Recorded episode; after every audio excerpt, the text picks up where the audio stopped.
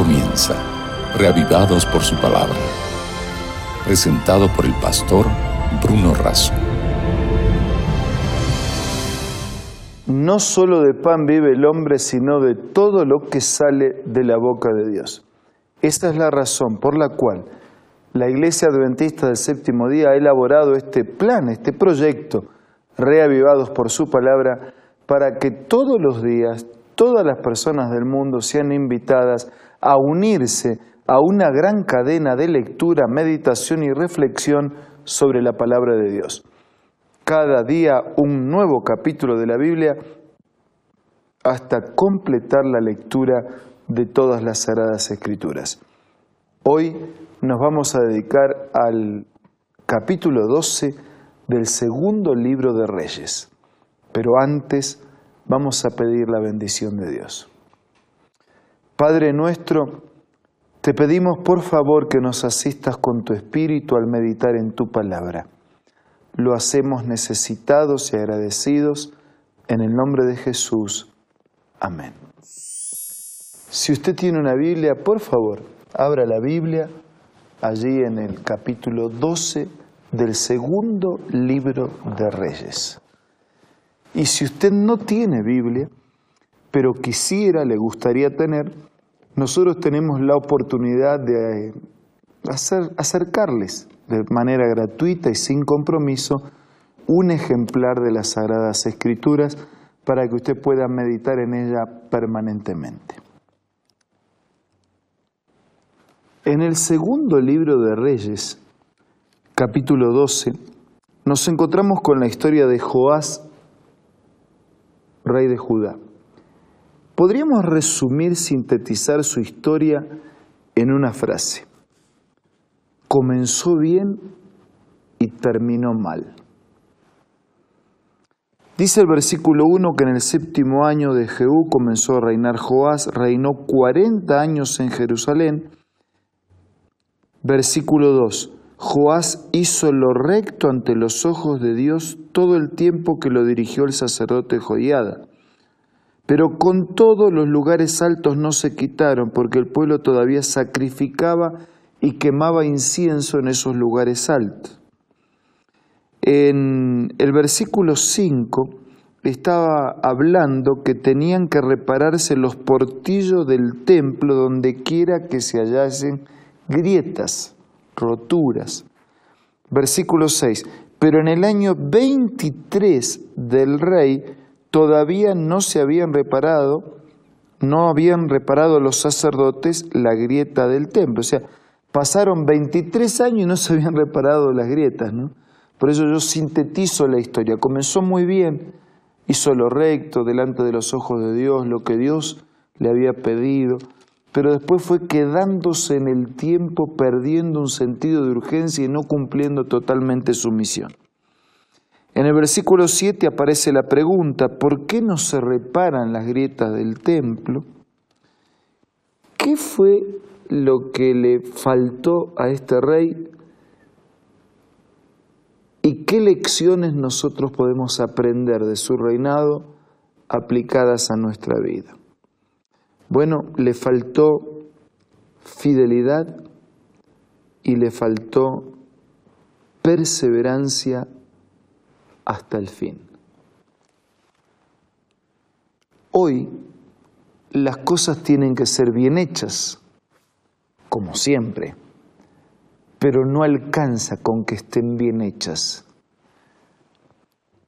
Ya le pasó a Joás, había hecho bien, estaba haciendo bien, pero es que además de hacer bien hay que hacer a tiempo. Porque si dejamos de hacer lo bueno que tenemos que hacer en el único tiempo que disponemos, malogramos lo bueno hecho y nos quedamos incompletos en nuestro trabajo. Por eso digo que las cosas no solamente hay que hacerlas bien, sino que hay que hacerlas a tiempo, con sentido de urgencia. ¿Qué le faltó? Le faltó fidelidad y le faltó perseverancia.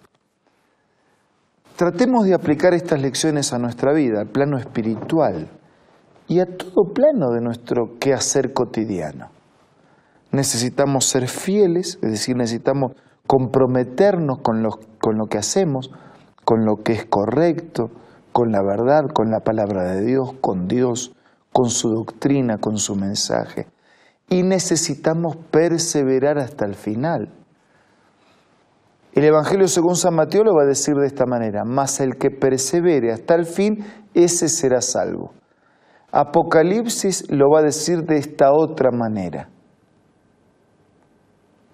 Sé fiel hasta la muerte y yo te daré la corona de la vida. El que persevera hasta el fin, ese será salvo. El que persevera hasta la muerte, ese tendrá la corona de la vida. Fidelidad y perseverancia, perseverancia y fidelidad. Es que si no hay perseverancia, no hay fidelidad. Piensa en un matrimonio. Fidelidad, eh, ¿cuántos días a la semana? Fidelidad por cuántos años? ¿Hasta cuándo? Si hay fidelidad, es siempre y hasta el fin. Eso es lo que Dios espera de nosotros. Pero lo más interesante de este asunto, dando vuelta la moneda del otro lado, es que Dios es fiel y persevera en su amor y en sus promesas para con nosotros. Entonces yo tengo un Dios que es fiel conmigo, es fiel con nosotros, persevera en sus promesas, persevera en su intencionalidad de que seamos felices y de conducir nuestra vida plenamente por el camino del bien todos los días.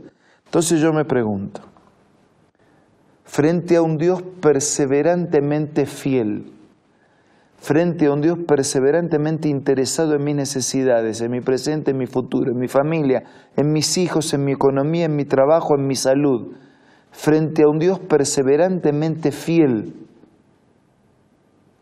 ¿cómo somos nosotros con Él? No alcanza con comenzar bien. Está bueno, pero no alcanza. No alcanza con hacer bien está bueno, pero es insuficiente. Hay que perseverar fielmente hasta el fin. El que persevera hasta el fin, ese será salvo. El que es fiel hasta la muerte tendrá la corona de la vida. En el silencio de nuestro programa tendremos la oportunidad de hablar con Dios de pedirle perdón por nuestra infidelidad o por nuestra fidelidad intermitente, que en el fondo es infidelidad. Vamos a pedirle a Dios perdón por nuestra infidelidad, vamos a agradecerle por su fidelidad y vamos a pedirle ayuda para ser fieles. Por favor, use este momento para orar y hablar con Dios.